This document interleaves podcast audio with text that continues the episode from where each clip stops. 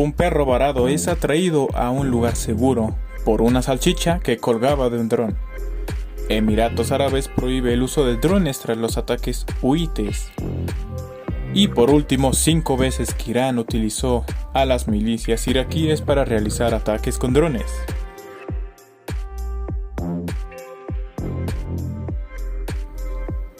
Hola, ¿qué tal amigos de News R7? Es un gusto como siempre darles la bienvenida ya a nuestra vigésima quinta emisión, si no mal recuerdo, de este espacio informativo y claro de opinión.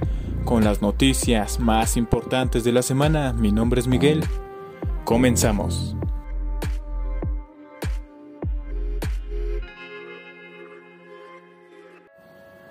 Hola, ¿qué tal? Espero se les estén pasando maravilla en este hermoso día en la Ciudad de México. Y tal vez alguno de ustedes tengan, tengan alguna mascota, ya sea un perro o un gato. Sin embargo, estarán de acuerdo conmigo que más que una mascota significa un miembro más de la familia. Y se vuelven muy importantes en nuestra vida, por supuesto. Pero, ¿qué pasaría si se extraviara y fuera encontrado por un dron? Bueno, mi compañero Cristian nos platicará más sobre este caso, así que vamos contigo, Chris. Gracias, Miguel. Voluntarios rescataron a una perra fugitiva de peligrosos lodazales, atrayéndola a un lugar seguro con salchichas recién cocinadas atadas a un dron. Millie, una perra de rescate, se soltó el collar y desapareció el jueves 13 de enero mientras paseaba por Hampshire, en el sur de Inglaterra. Alertada por su dueño preocupado, la organización de voluntarios Denny Drone Search and Rescue, DDSAR, instaló un dron para rastrear a Millie.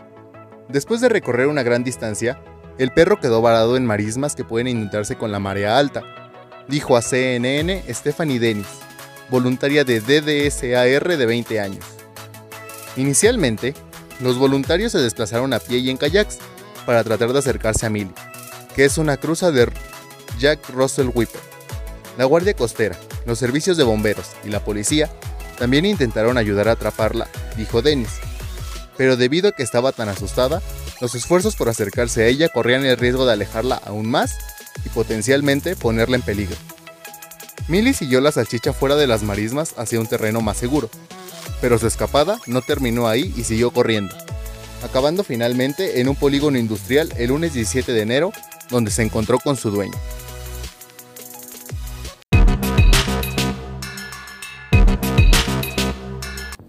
Una historia realmente conmovedora, Chris. Muchas gracias. Y también gracias al equipo de rescate y al departamento de embutidos. ¿Por qué no?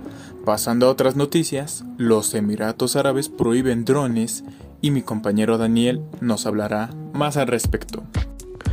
Los Emiratos Árabes Unidos han prohibido el vuelo de RPAs en el país, esto con fines recreativos, después de que los rebeldes huitis de Yemen reivindicaron un ataque mortal con drones contra el aeropuerto internacional de Abu Dhabi y una instalación petrolera.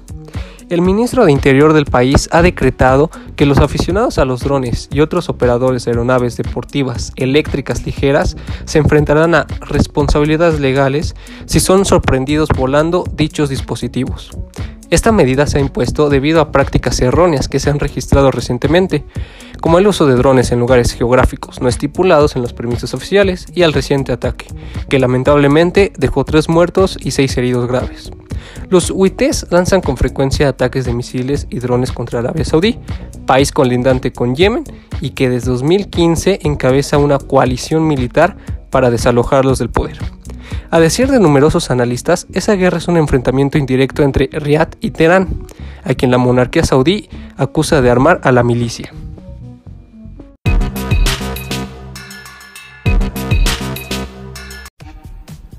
Muchas gracias Chris. Qué bueno que los gobiernos tengan y sigan tomando medidas drásticas ante los ataques terroristas.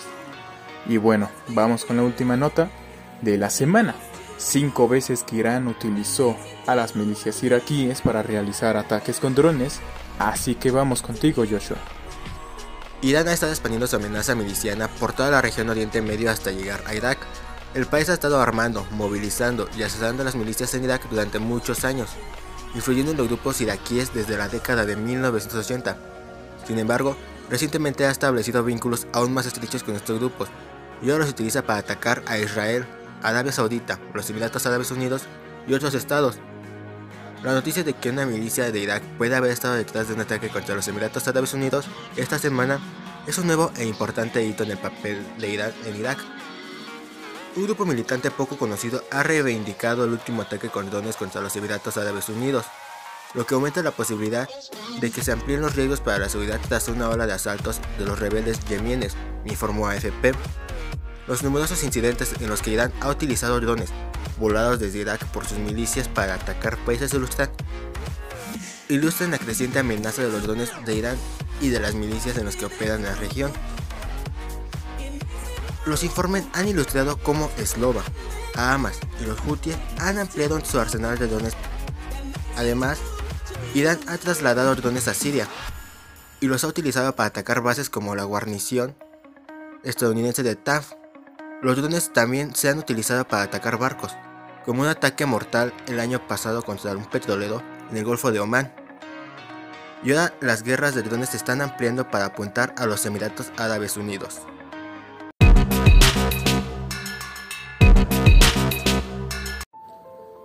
Bueno compañeros, estas fueron las noticias de esta semana. Aún no se vayan, que aún hay más contenido y en un momento regresamos.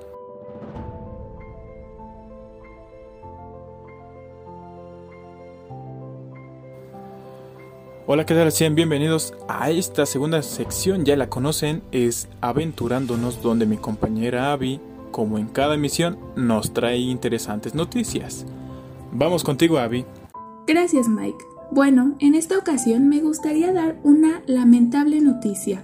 Muere a los 102 años el último piloto sobreviviente del Escuadrón 201, Garduño Núñez, quien combatió con un avión P-47 Thunderbolt mexicano sobre Filipinas para la liberación de la isla Madre Luzón de manos de los japoneses.